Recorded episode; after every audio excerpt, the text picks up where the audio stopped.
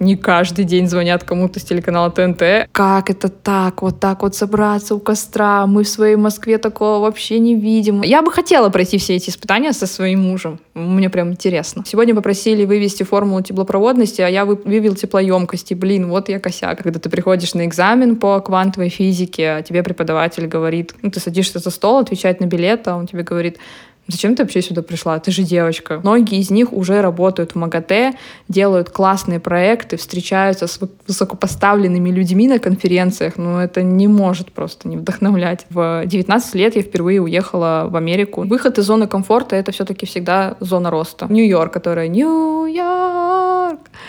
Я такая иду. Физически я ощущаю себя бабкой 40-50-летней. Ой, зачем я сейчас? Это эйджизм. Встала и пошла.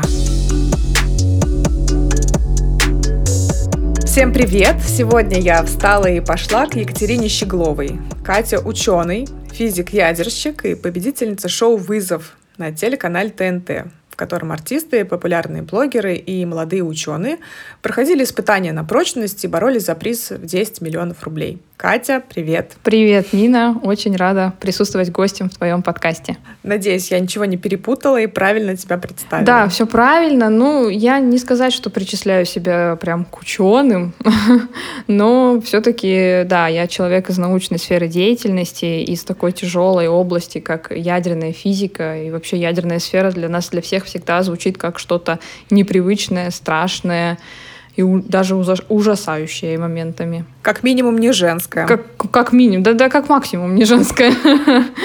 Потому что, да, все привыкли к тому, что в основном в этой сфере работают мужчины.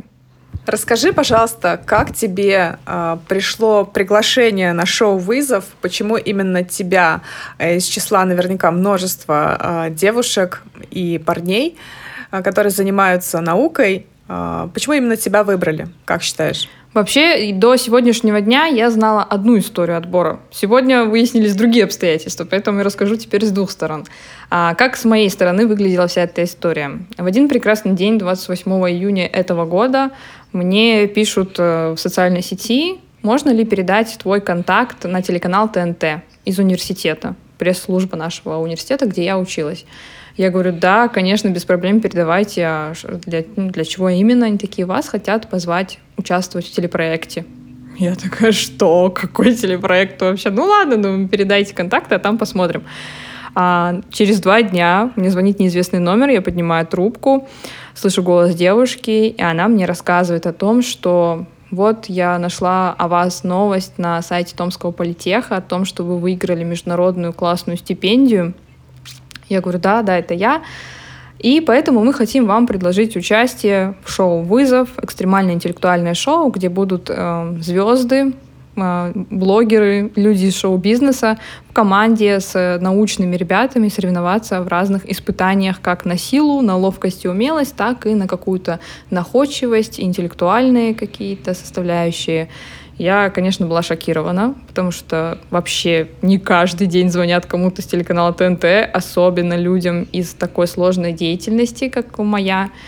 Но я была очень рада, и все нутро меня уже кричало о том, что мы должны согласиться на этот уникальный опыт. Но я ради приличия сказала, что извините, но мне нужно посовещаться с семьей и принять решение. И уже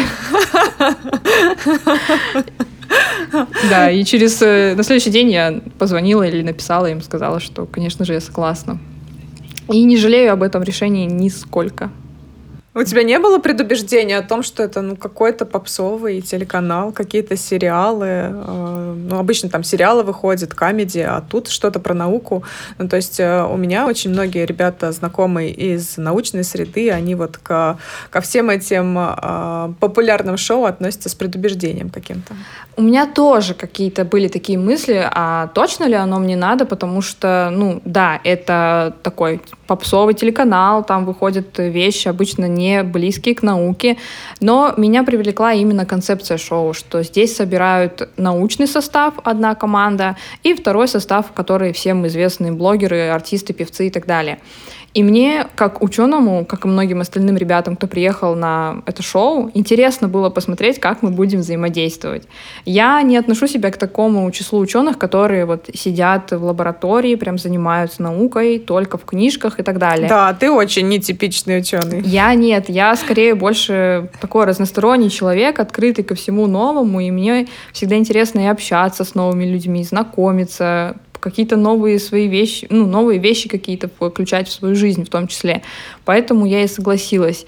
И еще был момент того, что, что меня очень подкупило, что это не реалити-шоу. Потому что если это было бы реалити-шоу, я бы, скорее всего, отказалась. Я не тот человек, который привык на камеру транслировать вообще uh-huh, всю uh-huh. свою жизнь. Для меня это было бы очень тяжело. Я бы, ну, как бы, мне кажется, что все равно элемент реалити это более такая какая-то сценарная история, а здесь просто поучаствовать в каких-то испытаниях спортивно-интеллектуальных, почему бы и нет. А как ты считаешь, ну вот спустя весь э, все шоу, э, шоу уже закончилось, как ты считаешь, это хороший способ э, популяризовать науку и, в принципе, молодежь, да, аудитория это все-таки такая молодежная, это ровесники твои скорее, да, не мои. Им интересно было это смотреть, заинтересуются ли они после этого наукой, как считаешь? Не знаю точно, потому что мне кажется, еще нужны какие-то доработки в формате шоу. Как сейчас, вот по прошествию первого сезона, мне кажется, что не хватает немного нас самих, нас как ученых. Мы не особо сильно рассказывали о своих разработках, о своих проектах.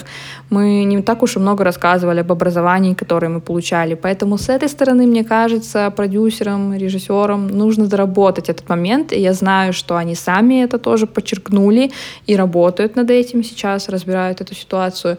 Поэтому я надеюсь, что в следующем сезоне, кстати, второй сезон уже анонсирован, что он будет сниматься, что он будет выходить. Mm, круто. Да, и это будет реалити-шоу. Поэтому посмотрим, посмотрим. Я посмотрю второй сезон и сравню, какой будет все-таки лучше. Ну, конечно, где я выиграла. Почему? Классно. Надо, надо своих знакомых ребят, которые э, занимаются тоже наукой и работают в университете, э, пригласить да. их на кастинг, предложить им, вернее, да, участвовать. Тем, кто смотрел шоу «Вызов» на ТНТ, наверняка захочется узнать кухню проекта, то, что не показали в эфире. Да и тем, кто с проектом не знаком, любопытно будет услышать впечатления и переживания участников. Поэтому предлагаю вам послушать подкаст «Вызов принят», который делает победительница шоу, моя сегодняшняя гостья Катя Щеглова. Все про взрывы тачек, пенные вечеринки в карьере, дартс на вертолете и другие безумные испытания, которые придумали создатели шоу для его участников. Ссылка на подкаст в описании к эпизоду. Встала и пошла. Сейчас будем исправлять ситуацию, э, недоработку режиссеров, продюсеров шоу. Будем рассказывать про науку, про твою научную деятельность. Э, давай начнем с того, что э, ты училась в очень классном университете. Я признаюсь, что всегда следила за Томским политехом, поскольку я сама пять лет проработала в университете. И все, что делает Томский политех в медиапространстве, мне было интересно. Вау. Мы, когда еще Инстаграм был разрешен для вузов, мы всегда следили, что делают университеты университеты. А, можешь рассказать, вот Томский э, э, технологический университет, это такой, знаешь, ну для меня это Стэнфорд такой где-то в Сибири. А, вот ты училась там, можешь рассказать, действительно ли это изнутри выглядит так же, как для многих людей снаружи, что это такой прогрессивный, классный а, университет, там, с огромным кампусом, с такой какой-то тусовкой. Вот как это выглядит э, изнутри и как на тебя эта среда сформировала, как повлияла и сформировала она как тебя? Да, сразу чуть-чуть подправлю. Томский политехнический университет, а не технологический. Ничего страшного, это О, нормально. Ой, прости. Ага. Все в порядке. Я всем сердцем обожаю свой университет. Это прекрасное место, в котором я провела 6 лет. И вот сейчас я уже не студент, но я все равно хожу по центру города и везде слышу разговоры студентов, как они там разговаривают о том, что ой, сегодня попросили, выпись, выпи, сегодня попросили вывести формулу теплопроводности, а я вывел теплоемкости. Блин, вот я косяк.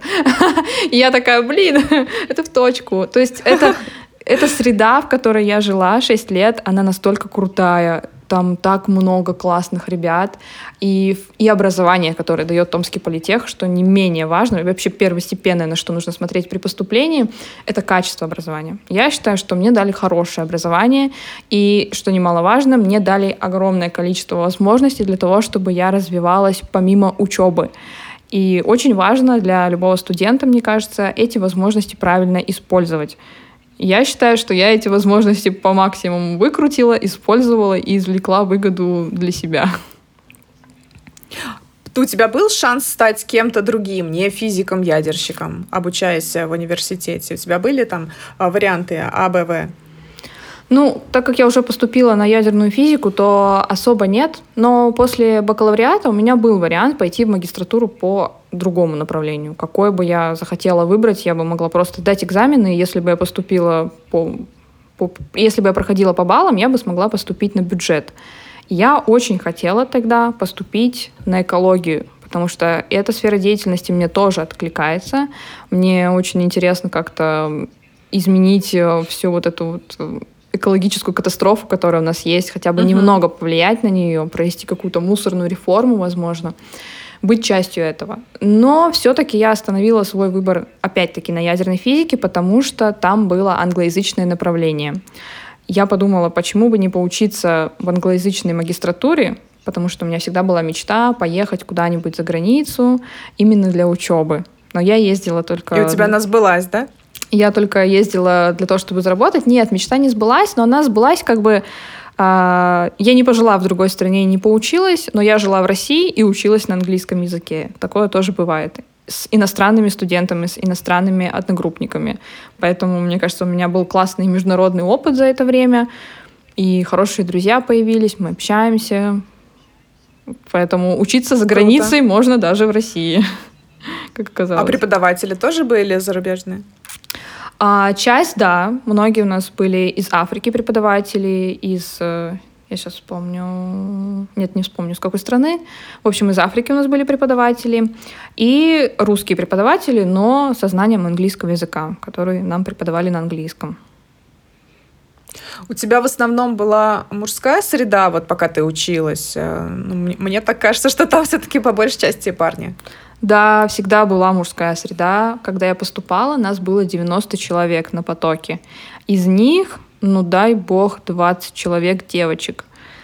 До самого конца, до магистратуры, до получения диплома и защиты диссертации дошли единицы. Можно, ну, где-то там, я не знаю, 10-20 человек максимум по моим ощущениям. Почему ты, так. в принципе, такую вот э, специальность э, выбрала? Почему такое направление выбрала? Э, не хочу называть это не женским, но в, в кавычках назову это не женским. У меня почему-то не было мысли, когда я выбирала направление для поступления, что это не женская профессия. Вообще ни секунды в этом не сомневалась. Ну, как бы у меня даже не было такого понятия, как это не женская профессия. Ты не разделяла, да, так он по гендеру? Мне mm кажется, это потому, что я жила в маленьком, очень маленьком поселке, и у нас там не было таких понятий. Плюс это 2016 да, год. Да, там это... женщины работают наравне со всеми. Чем меньше населенный пункт, да? Да, у нас женщины работают на железной дороге, и в больнице, и в школах, и на... у нас там есть Харонорская ГРЭС, это предприятие градообразующее, и там работают женщины. У меня даже мысли такой не возникало. И поэтому даже, даже поступив в университет, я не сказать, чтобы сильно сталкивалась с тем, что мне говорили, это не женская профессия. У нас были девочки, и к ним очень толерантно все относились, никто их не осуждал в их выборе. Были случаи, конечно, единичные, но опять-таки это такие случаи прям запоминающиеся, яркие.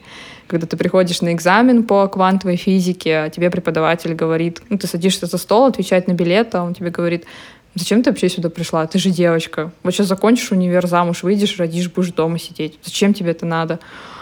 И ты такой думаешь, какая тебе О, разница? Боже. Какая тебе разница? Что хочу, то и делаю. Ну, как бы я не воспринимала это всерьез. Меня это не сильно обижало, поэтому просто забила на это все.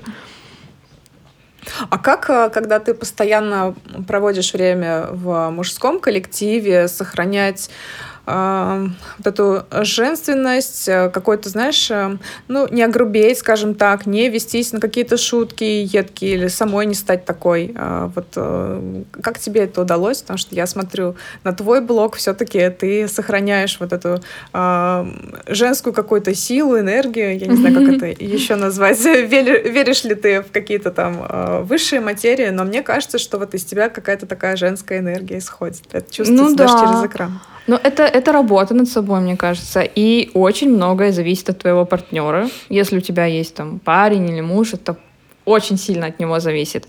И когда я училась на бакалавриате, у меня не было такого ощущения, что я прям девочка-девочка. Я хожу, как и все мальчики, как и все наши остальные девочки, также на пары, сдаю все то же самое. Но когда у меня появился молодой человек, он мне дал понять очень сильно, что я все-таки девочка, я принцесса, меня нужно носить на руках и баловать, за что я ему очень благодарна. И вот как-то это со временем начало проявляться. Это, наверное, да, какие-то истоки женской энергии проявляются с хорошим партнером рядом. А вообще в среде, да, даже когда я куда-то приезжаю на практику, например, на конференции, и вокруг меня очень много мужчин, ну, не знаю, я как-то не привыкла все мерить в том, что это все различие гендера или еще что-то.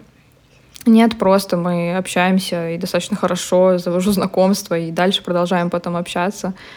Иногда даже многие парни удивляются, типа, как ты, Катя, вроде бы девочка, такого всего многого достигла, а я вот нет, хотя я из той же отрасли. Ну, come on.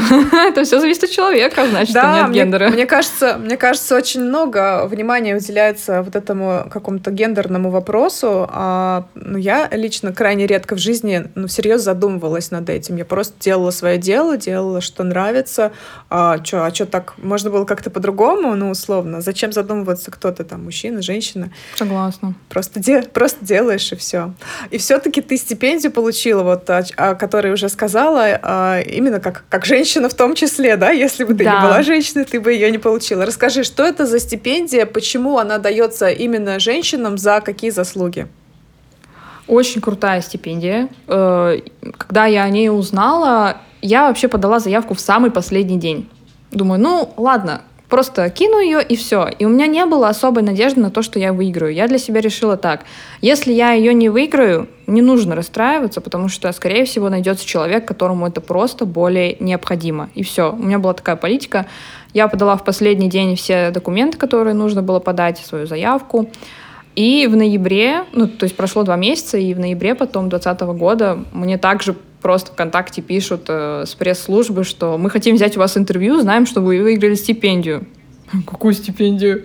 Я ну, еще не знаю, а вы уже знаете. Я говорю, я еще не в курсе, а что, уже результаты есть? Они мне отправляют результаты, я такая, ого, понятно. И я, ну, когда изучала эту стипендию, я понимала, что да, она только для девушек, только из ядерной отрасли, то есть это прям узкоспециализированный, узконаправленный поиск э, высококвалифицированных кадров, в том числе через эту стипендию, потому что девочки, которые получают стипендию, они находятся в близком контакте с Международным агентством по атомной энергии, затем впоследствии проходят стажировку и, возможно, остаются там работать. То есть это поиск квалифицированных кадров. И очень то есть круто, это не что... в России? Да, это не российская стипендия, это международная стипендия, и отбирают девочек со всего мира. Нас набрали в первый год 100 человек, отобрали, а в следующий год уже, по-моему, даже по 150. Ну, и то есть с годом, каждый год стараются увеличивать количество этих стипендий, потому что хотят как можно большему количеству девушек помочь. Это невероятно круто. Я хочу, чтобы таких инициатив было больше. И все это возникло из-за того, что Рафаэль Мариана Гросси, это генеральный директор Международного агентства по атомной энергии, он сказал, что и предложил, что нам нужно э, нивелировать гендерный дисбаланс в нашей международ... нашем международном агентстве. Сейчас он примерно, ладно, не буду врать, потому что точных цифр не помню, нам говорили в прошлом году. Сейчас дисбаланс есть, он чувствуется, и к 2025 году хотят достичь полного баланса 50 на 50, уравнять количество женщин, работающих в атомной отрасли, ну хотя бы в МАГАТЭ и а, при этом, чтобы у них были равные финансовые условия, равные права и все остальное. Тебе не кажется это каким-то искусственным э, натягиванием статистики? Нет такого ощущения, что мы просто вот э, за, вслед за какой-то э, общим трендом, общей тенденцией гендерного равенства вот подтягиваем статистику, в том числе в ядерной отрасли? Или ну, действительно это полезная инициатива? Хочу твое мнение услышать. Мне кажется, это такая полуискусственная история, потому что все-таки конкретные принимают действия для того, чтобы увеличить количество. Но, с другой стороны, это же не просто так делается, что вот мы их просто потом наберем. А, у нас было обучение. Я приезжала в Австрию, я проходила там международную школу по ядерной деятельности. А, разные семинары, и нас в том числе знакомили с кадрами, с отделом кадров, с политикой этой компании. Нам, рассказ... нам к нам также приходили успешные женщины из МАГАТЭ, которые занимают руководящие должности спокойно, рассказывают, как они совмещают и материнство, и работу в международной компании, и в том числе они там вместе занимаются в этом фонде, который называется «Женщины Women in Nuclear», называется «Женщины в ядерной отрасли». То есть у них есть комьюнити, где они общаются. И ты на это все смотришь, и плюс ты обмениваешься опытом с такими же девчонками, которые приехали, кто-то из Дубая, кто-то из Италии, кто-то, кто у нас там еще был, а, из Египта девочка была, из Африки очень много кто приезжал. И ты со, с ними со всеми обмениваешься и понимаешь, что вы внутри-то все одинаковые, у вас взгляд на жизнь абсолютно одинаковый, вы просто из разных стран, и это не может не вдохновлять. Я оттуда тогда приехала такая вдохновленная, я привезла с собой столько знакомств, мы до сих пор общаемся, и сейчас, вот когда я поеду на стажировку, я скорее хочу увидеть этих же девчонок, и я вижу, как они растут, потому что прошел год, и многие из них уже работают в МАГАТЭ, делают классные проекты, встречаются с высокопоставленными людьми на конференциях. Ну, это не может просто не вдохновлять. Это супер круто. Вот и... ты рассказываешь, а у меня бегут мурашки. Я представляю вот эту силу, эту такую тусовку классную. Все на разных языках говорят. Круто. Да. А в этот раз я поеду еще и буду знакомиться не только с девчонками, которых отобрали по стипендии, в том числе и с парнями тоже, потому что парни тоже участвуют в разных стипендиях и как-то приезжают на стажировки, то есть там вообще будет супер комьюнити какое-то крутое. Угу. Расскажи, э, вот э, твои э, не то чтобы планы, наверняка ты строишь, если ты не будешь работать за рубежом, ты будешь работать в России. В России, вот, например, где бы ты могла работать по своей специальности? Может быть, у тебя уже есть какие-то варианты? Ну, самым главным, так скажем, самой главной компанией в России в ядерной отрасли является госкорпорация «Росатом». Это, в принципе, наверное, единственное место в России, где я могу работать именно по своему профилю, по своему четкому образованию. Прям сто процентов. И на самом деле, когда я окончила университет, ну, как скажем, оканчивала, у нас была ярмарка вакансий, где просто заходил выпускник в большую комнату, там сидели серьезные тетеньки и дяденьки, очень много человек по одному представителю из разных э, отраслей Росатома, скажем так, э, из разных компаний – Росатома, и они нас приглашали на работу. Они смотрели твою успеваемость, твои достижения, на тебя персонально, как ты там себя ведешь, представляешь, и предлагали работу по твоим возможностям. И я тогда оттуда вышла, наверное, с пятью вакансиями точно, в разных городах, но все это под разделы Росатома. Э, я поняла, что на самом деле у меня хорошие перспективы карьеры в Росатоме и в России в том числе. Но для себя я все-таки решила выбрать э, стажировку в первую очередь, потому что это уникальный опыт. Его мало кто может получить, и если мне на старте моей карьеры после выпуска из университета дается возможность отправиться сразу на международный уровень, это круто. Это круто, я поеду, получу его и, надеюсь, э, смогу извлечь из него максимальную пользу и для себя, и для людей, и для общества, сделать что-то полезное и просто быть полезной в Международном агентстве по атомной энергии. Круто. Звучит масштабно очень. То есть Звучит, да. перспективы. Да, очень круто, международная. Даже немного не бьется. Я вижу тебя такую молодую девчонку, но в тебе именно вот такая сила, а, которая буквально сносит все преграды, да, там, я хочу на международную стажировку, я хочу работать э, в атомной энергетике. Очень круто звучит. Но это не а... всегда так было. Сто процентов так было не всегда. Что, что произошло, что вот ты с, э, стала такой, если можно сказать, стала, либо ты э, какими-то очень э, маленькими шажками там э, двигалась к этому. Расскажи, пожалуйста, вот почему ты ничего не боишься. А, на самом деле, вот я же родилась в очень маленьком поселке в Забайкальском крае, где-то в регионе. Я до 17 лет ничего практически не видела, кроме своего поселка. Я там пару раз бывала в Китае на три дня. Ну, для нас это нормальная практика, кто живет в Забайкале, мы ездим туда просто покушать. И я не видела ничего, я не представляла, как там выглядит образование, какое еще международное образование, что такое вообще учить языки, зачем это нужно. И когда я приехала в университет, я начала использовать все эти возможности, и в один прекрасный момент я узнала о такой прекрасной программе, как Work and Travel. Я решила поехать в Америку. Это был мой первый шаг в личностном становлении, мне кажется. Я всегда и всем советую ехать по этой программе, потому что ты не только зарабатываешь деньги в Америке, но и получаешь какой-то невероятный пинок под зад от жизни, понимаешь, как все работает, понимаешь, насколько крутые вещи ты способен делать, и в 19 лет я впервые уехала в Америку на 4 месяца зарабатывать, а, знакомиться с людьми из разных стран. И когда я оттуда приехала, я поняла, что да, в принципе, мне вообще все по плечу. Я сейчас могу. У меня были мысли подать заявку на обучение в Канаде, а, поехать по обмену в Европу, куда-нибудь учиться, но я всегда не попадала под срок, по срокам куда-то, и не получалось все-таки выполнить загаданное. Но я поехала второй раз в Америку. После Америки я выиграла стипендию, поехала в Вену, сейчас поеду еще на стажировку. И в будущем я уже думаю, что хочу получать какое-то образование не в России. Очень просто интересно все-таки получить этот опыт. И вот, казалось бы, один шаг, если бы я тогда не поехала по Work and Travel в Америке, мне кажется, ничего бы этого не было. Вот в твоем надо случае просто выйти. всегда говори «да». Всегда говори «да», и выход из зоны комфорта — это все-таки всегда зона роста всегда. Только ты выходишь из зоны комфорта и понимаешь, что на что ты способен, на что ты не способен, что тебе нужно делать, что не нужно делать. Короче, выходить из зоны комфорта неприятно, но очень важно. Можешь рассказать вот этот первый шаг, что помогло тебе сделать? Возможно, родители, друзья или что-то еще, какая-то история, возможно, тебя вдохновила, чтобы сказать, да, я поеду. Хотя и страшно, хотя и некомфортно. Я вообще верю в знаки судьбы, на самом деле. Я много во что не верю. Я не верю там в карты Таро или еще что-то, нумерология. Но я так аккуратно верю в знаки судьбы. И я, когда подходила на эту встречу, у меня э, стояли рандомные песни, ну, то есть рандомный плейлист, который переключает песни в абсолютно непонятном порядке. И я когда подходила, у меня включилась песня Алиши Кис «Нью-Йорк», которая «Нью-Йорк». Я такая иду. Я иду, и у меня эта песня поет, и я такая, как классно.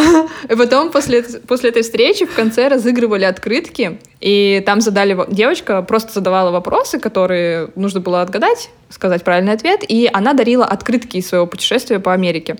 И она тогда спросила, я уже даже не помню, что именно, но вопрос был про фильм «Форест Гамп». Я выиграла открытку с Лас-Вегасом, я ее повесила у себя на рабочем столе в общаге и на нее смотрела, думаю, я хочу так же.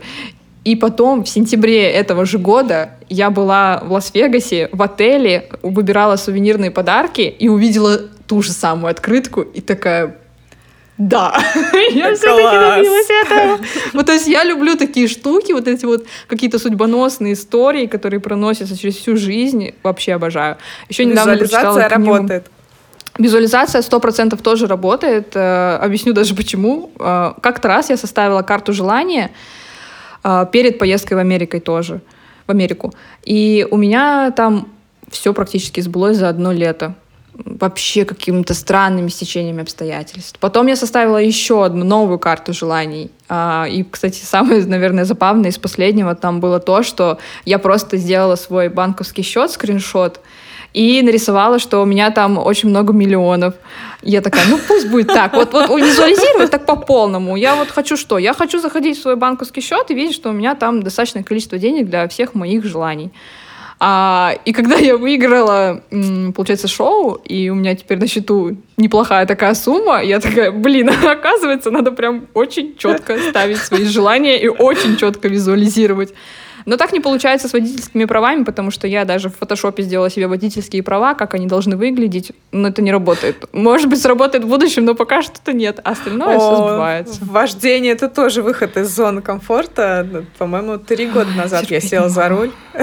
И это было лучшим решением. Мне было очень тяжело в начале, но сейчас я кайфую. Раз уж я ты надеюсь, сама... что приду к этому. Да, ты уже сама заговорила про выигрыш. Давай вернемся к шоу, потому что у меня есть еще вопросики про шоу. Хорошо. Совпа- совпало ли у тебя ожидание реальность? А, от того, что с тобой произошло. Я посмотрела несколько выпусков. От первого у меня сразу же сложилось впечатление, что это такая а, аллегория про сериал «Игра в кальмара». А, я mm-hmm. думаю, что многие его смотрели. То есть даже у вас а, толстовки, а, форма, в которой вы участвовали, по цвету были похожи на э, одежду из этого сериала. Вот э, твои, твои впечатления, ты действительно получила то, зачем туда пришла? Получила сполна сто процентов. Э, я шла за меньшим. Точнее, я боялась этого шоу очень сильно. Я даже в последние дни не хотела лететь туда. Я хотела отказаться от участия. Думаю, да зачем, блин, ну все равно страшно. Хочется, хочется, очень сильно хочется, но очень сильно страшно. Вот это такая у меня была, такие были мысли. И мне так страшно было. Думаю, какие-то люди, еще и звезды, неизвестные, сниматься надо будет. Ах, как страшно, думаю, ну ладно. А в итоге, когда вот сейчас все закончилось, я вспоминаю и думаю, как же сильно я хочу вернуться. Хоть это было одно из самых сложных испытаний в моей жизни, вообще пройти весь этот вызов, но он настолько был яркий по эмоциям, по общению, по количеству каких-то крутых людей вокруг меня. И сейчас, когда я знаю, что будет второй сезон, я завидую тем людям, кто там будет, потому что я тоже хочу снова все это пройти. Но вы же общались друг с другом, да, получается, и артисты, и блогеры, вы были все вместе и постоянно друг с другом общались. По крайней мере, так кажется. Так и было? Да, да, большую часть мы все равно находились вместе, рядом, ВКонтакте, хоть мы и жили в разных домах, то есть мы жили с умниками в эко-отеле, эко-гостинице, а ребята, звезды, жили у нас в большом таком красивом коттедже, все вместе там, или в домиках на воде, то есть, ну, у них условия были немного получше, но у нас тоже классные условия были. И всегда, когда мы были на съемках, мы были вместе, мы все были в поле зрения друг друга, а в выходные дни мы тоже старались проводить время вместе, играли в какие-нибудь игры, очень часто собирались у костра, и ребята из медиапространства, они наоборот очень сильно удивлялись, как это так, вот так вот собраться у костра. Мы в своей Москве такого вообще не видим, у нас такого в жизни никогда не было. Это такое теплое, такое какое-то родное. И мы такие с ребятами, ну да, это нормальная практика, мы все с друзьями летом собираемся вот так вот на костер, там песни под гитару. То есть мы их еще и учили чему-то новому, открывали им какие-то новые грани эмоций и впечатлений. А они вас чему-то научили? Рилсы снимать научили? Тоже сегодня ехала и думала, что вот все-таки мы, когда были в Карелии, в свободное время я книжки читала, а ребята тиктоки снимали. Ну, это правда так было. А, я посмотрела на ребят, которые успешные, известные и такие знаменитые, и подумала, что, ну, как бы я переняла от них, наверное, привычку делать и не думать. Ну, если ты чего-то хочешь, просто бери и делай, потому что они работают 24 на 7. Они просыпаются, им нужно выйти в сторис, они выходят в сторис, делают какие-то, естественно, у сторис тоже есть какие-то прописанные сценарии, uh-huh. поэтому делают, снимают рекламные интеграции в каждую свободную минутку, постоянно на связи со своими менеджерами решают по каким-то будущим проектам. И я такая, блин, вот это клево, вот классно. Но вот они работают 24 на 7, у них нет выходных. Им нельзя вот так отключить телефон и уйти в какой-то digital детокс. Нет, тебя сразу потеряют, и ты потеряешь очень много всего от этого. А, и я посмотрела на них и поняла, что они крутые, потому что у них очень много сил на работу. Они работают, работают, и они получают за это и известность, и материальные всякие блага. Ну, конечно, короче, они полные молодцы, потому что они очень много работают, как я а как ты посмотрела. считаешь, э, ученый, например, э, человек от науки, он может в таком режиме жить и делать э, свою работу, помимо того, что он еще является там медийным лицом, а, постоянно где-то светится в сторис, а, в СМИ и прочее. То есть ученый насколько может быть успешен, если он медийн, если коротко задать вопрос? Зависит от человека, наверное. Все равно нужна какая-то команда, чтобы все полностью выполнять. Я даже на себе это сейчас чувствую, что я не вывожу вообще все. Хоть я и очень сильно хочу всего, но мне не хватает часов в сутках. Мне нужны либо дополнительные руки, либо дополнительный, ну, либо дополнительное время на это. А, и, ну, прям настоящий какой-то ученый. Ну, это все зависит от человека, опять-таки, в первую очередь. Надо четко разграничивать зоны твоего вза взаимодействия с этим миром и выставлять какие-то конкретные тайминги. Если просто на бум начать делать, ну, я просто по себе это сейчас замечаю, что я там сейчас вот фокус внимания сместила на именно какое-то так скажем, на ведение подкаста, на свое какое-то выстраивание личного бренда, возможно, через сторис, через блог. И понимаю, что у меня идет просадка, потому что я перестала готовиться к своей стажировке, хотя это очень важно, нужно много документов обработать, прочитать. Я перестала учить язык, который до этого учила два месяца, немецкий. Понимаю, что идет просадка. И какой для себя я нашла выход в этом? Разграничивать все эти зоны действия, хоть я понимаю, что сейчас, наверное, правильнее направиться в это русло, но нужно выставлять конкретные тайминги. Вот два часа я сегодня занимаюсь немецким, час я работаю с документами, потом час я занимаюсь блогом. Все, ни больше, ни меньше. Иначе будут просадки по всем фронтам. Но и где-то будет преуспевание получше. Круто, круто, что ты, э, с, ну, сама или не сама, я не знаю, к этому пришла. Потому что, вот, э, расскажу, у меня недавно был разговор с э, э знакомой студенткой, она медик и занимается тоже очень активно э, клинической работой, то есть она работает и врачом, и наукой занимается, но совершенно не ведет блог, хотя, ну, сама понимаешь, там у врачей есть что показать и рассказать. Да. Там дофига всего интересного. И она сильно переживает, что у нее э, не хватает времени, и даже у нее некоторая обида на других более популярных э, медийных там с э, подруг, девчонок тоже из э, университета, у которых хватает времени на блог, но это даже такой не, не медицинский, скажем так, а лайфстайл. На что я ей сказала, ну, ставь приоритеты, поскольку здесь, наверное, будет неправильным сказать, что вот они там нифига не делают, просто сторис снимают, а я тут учу язык, хожу на да, стажировки, да, да. да. Но э, если ты хочешь все-таки быть популярным, быть известным, то это такая же работа вести блог, э, да. приходить ко мне, да, на подкаст. Вот ты сейчас время этому уделяешь, да. это все, это тоже работа, к этому также надо относиться.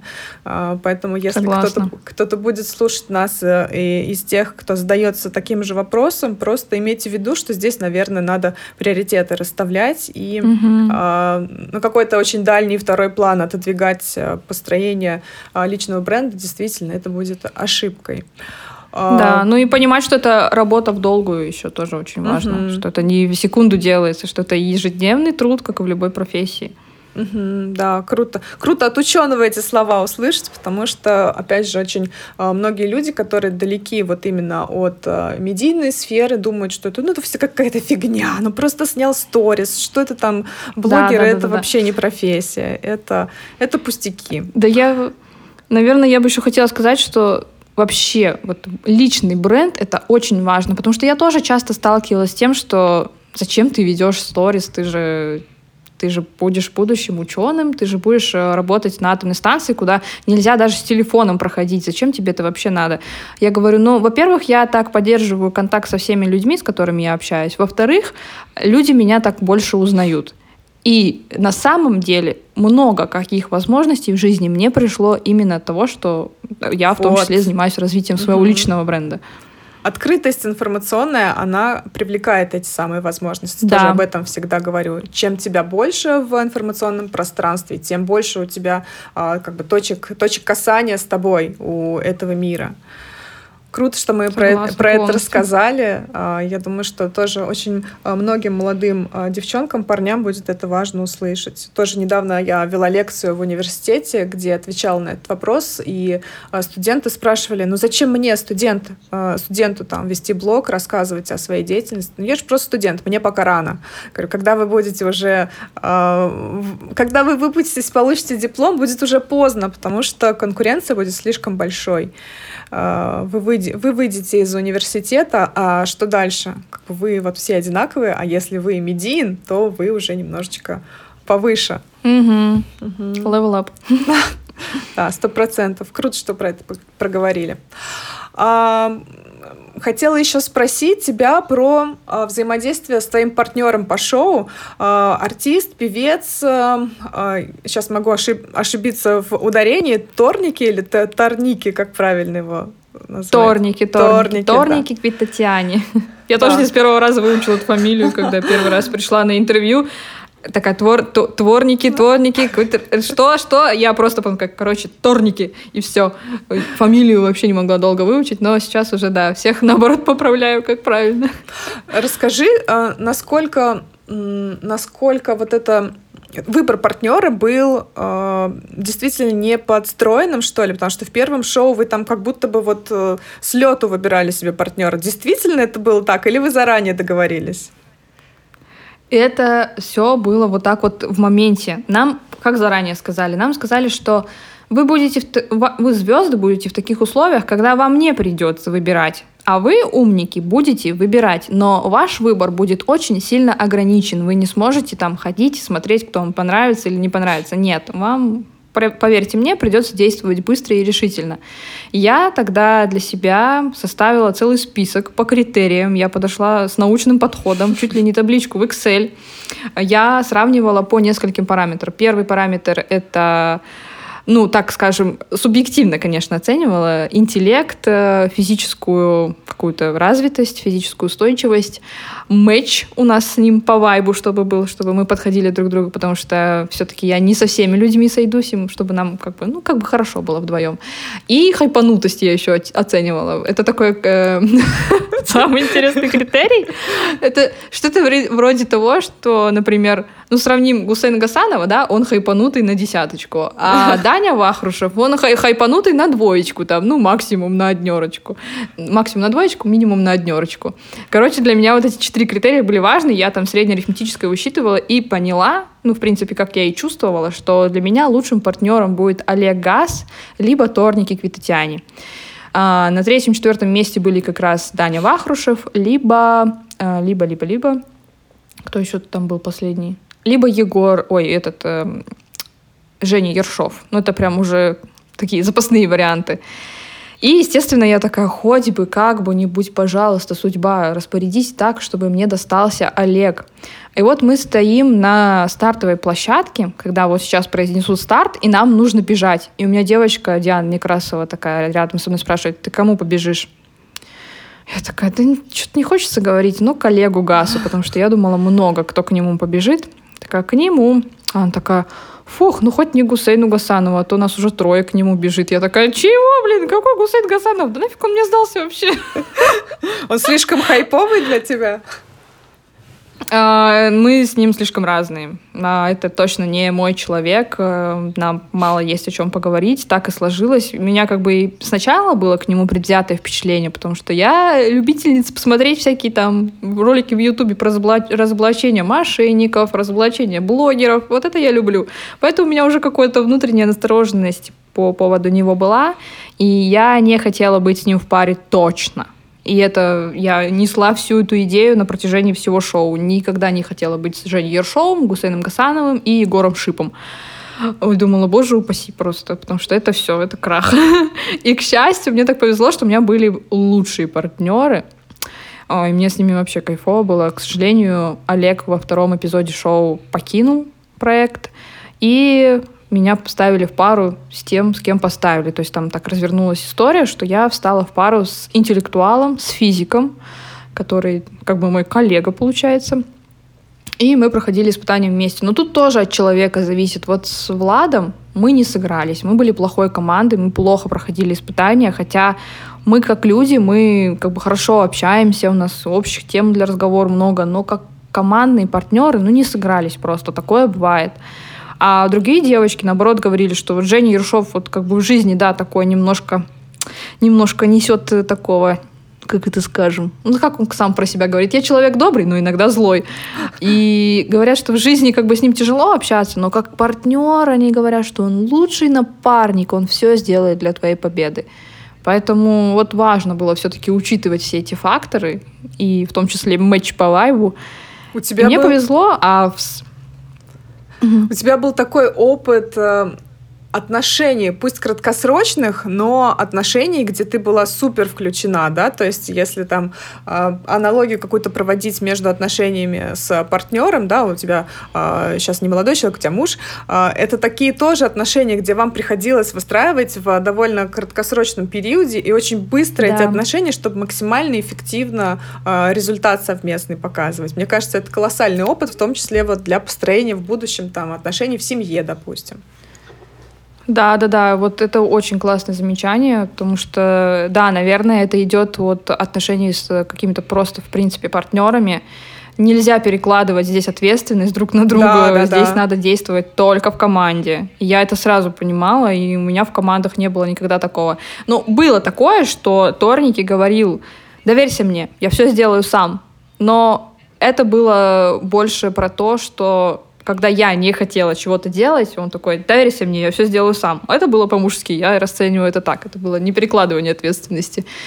Где-то, да, он в моменте мог там на меня повысить голос, накричать или еще что-то. Ну и у меня такое тоже было. Но мы понимали, что это все в рамках испытания. Мы проходим испытания, мы опять-таки друзья, напарники, сокомандники. У нас все хорошо, мы общаемся не на повышенных тонах.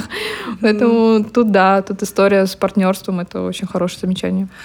А как, кстати, у тебя муж отнесся к этой идее и к тому, что ты будешь э, довольно продолжительное время, а, ну, не дома, да, с другими парнями? Расскажи, в принципе, о его отношении к этому шоу, к этой идее, и что вообще э, он вынес из этого опыта, если вынес.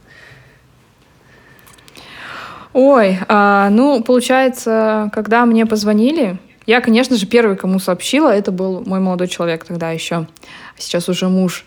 И он супер позитивно к этому отнесся. Он такой, конечно, езжай, ты что? Такую возможность нельзя не использовать. А у нас на этот период времени уже был запланирован отпуск. Мы должны были на три недели, я, он и его семья, мы должны были улететь на юг России и там путешествовать, отдыхать. И так получалось, что была накладка по времени, и если бы я поехала на съемки, я была бы с ними только одну неделю, а остальные две недели они провели бы без меня. Я такая, ну а как же, у нас же уже отпуск, у нас уже билеты куплены, все спланировано. Он такой, да ладно, этот отпуск, это еще мы отдохнем 10 тысяч раз. А на ТНТ зовут не каждый день, давай, конечно же, езжай.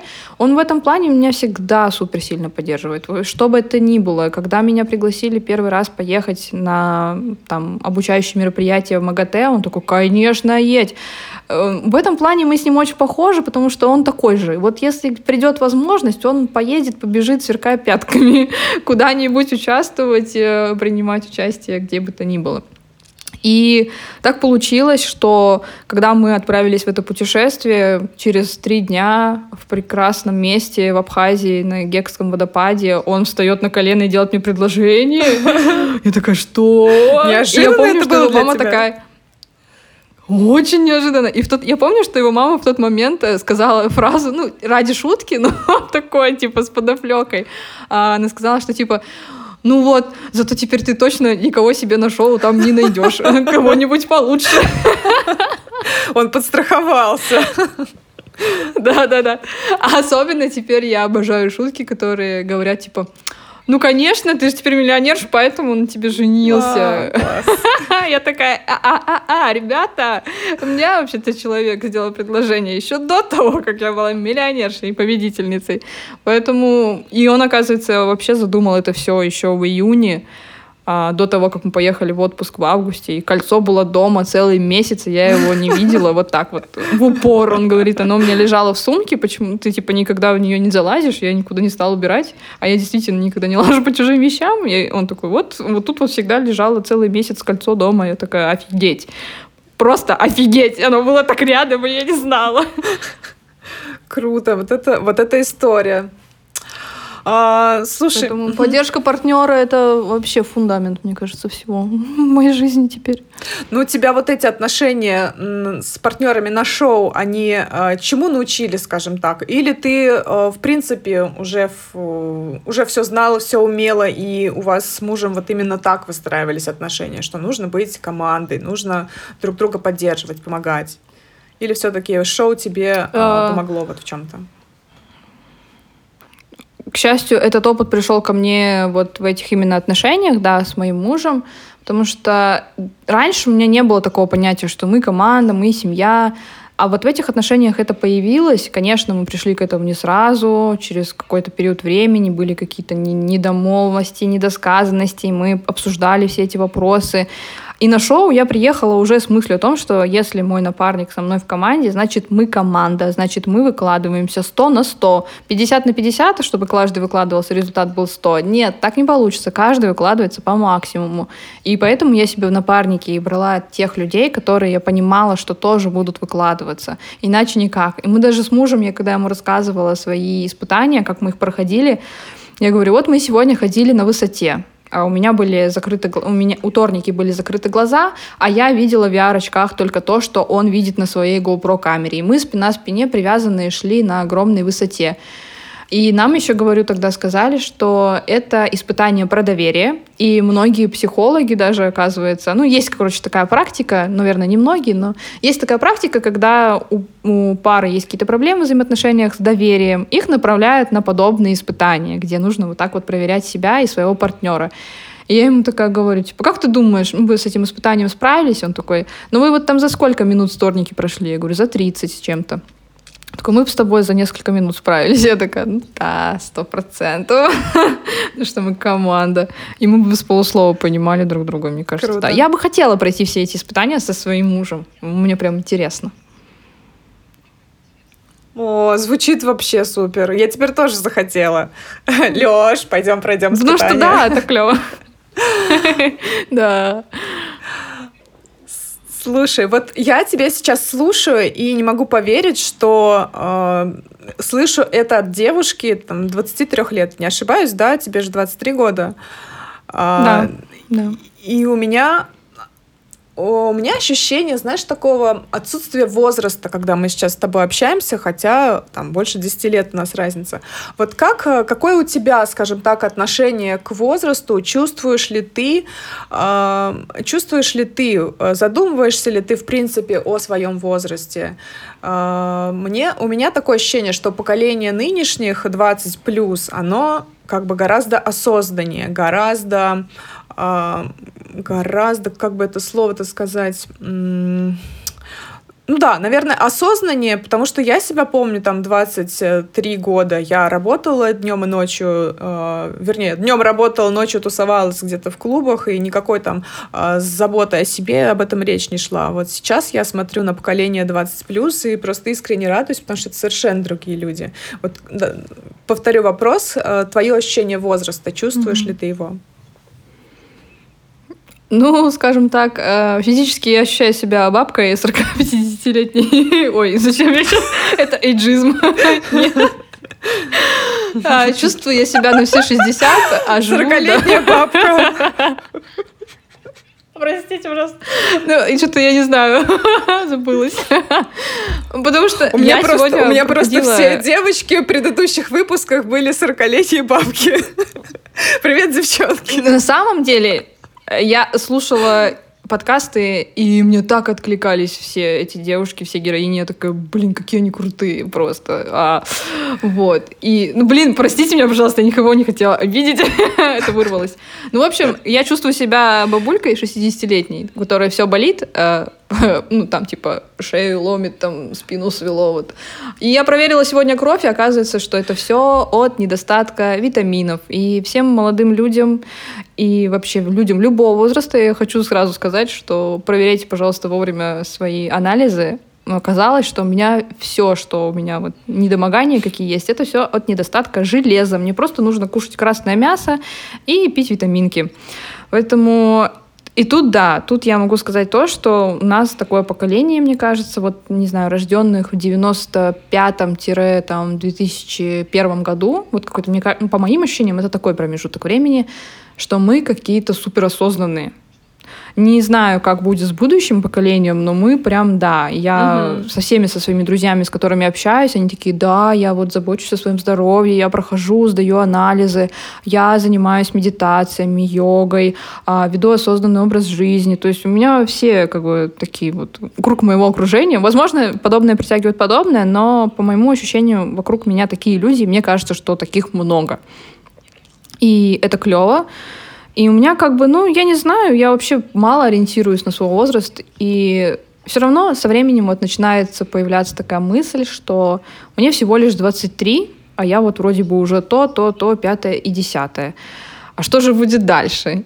И одновременно это пугает, что кажется, как будто бы я в какой-то момент могу потерять этот темп, а потом буду корить себя за то, что я так много бежала-бежала, и потом устану бежать и буду просто сидеть на месте. Либо я буду очень долго бежать до такого момента, что я прям вообще выгорю и не захочу ничего делать. Или вообще, или я буду так и дальше бежать. Что вот будет-то интересно. Но опять-таки это только все от человека зависит, мне кажется, интересно. И иногда я себе всегда говорила, что... Ну, я вот даже в группе своей была одной из самых младших девчонок. А, я заканчивала университет, мне... Я закончила университет, мне сейчас 23. Всем в основном, кто заканчивает университет, 24-25 лет я такая, ну, у меня еще есть год в запасе. Я всегда говорю себе так, у меня есть год в запасе, это все из-за того, что я пошла в школу в 6 лет, а не в 7. И у меня такой вот годик всегда в запасе имеется. Пока что это так считаю. А, с... Но опять-таки, опять-таки, я еще... Круто. Сейчас, сейчас, сейчас, секунду, секунду. А, еще хотела сказать, что, но опять-таки, я встречаю иногда людей, которые намного младше меня, но они намного осознаннее меня. Я думаю, вау, это вообще какие-то сверхлюди. То есть каждое следующее поколение у нас будет рождаться еще более осознанным. Там моя дочка будет просто, я думаю, через пару лет уже. Она мне сейчас уже такое заряжает. А.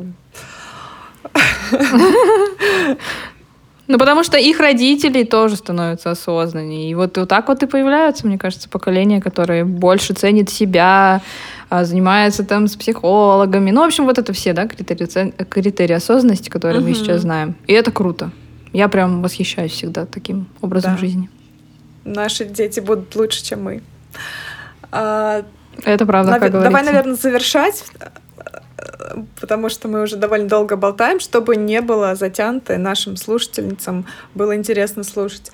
А, Поскольку выпуск наш с тобой выходит э, самым первым в новом 2023 году, хочется услышать от тебя твои, э, твою карту желаний на 2023 год и пожелания э, всем, кто услышит э, тебя в этом подкасте, нас в этом подкасте.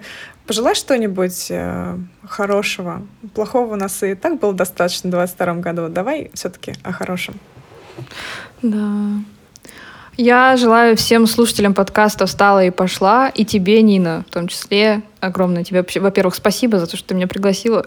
Я желаю всем в этом году быть спокойнее, откопаться от самих себя, от своих э, этих целей уже наконец-то, не гнаться за этими целями, потому что я для себя второй год подряд применяю практику не писания целей на год, просто действовать по наитию, мне кажется, когда ты завышаешь к себе какие-то требования, тебе потом больно, что ты их не выполнил. И ты в конце декабря сидишь и такой, ну вот это не выполнил, это не выполнил. Но мог же, мог же ведь, но не достарался.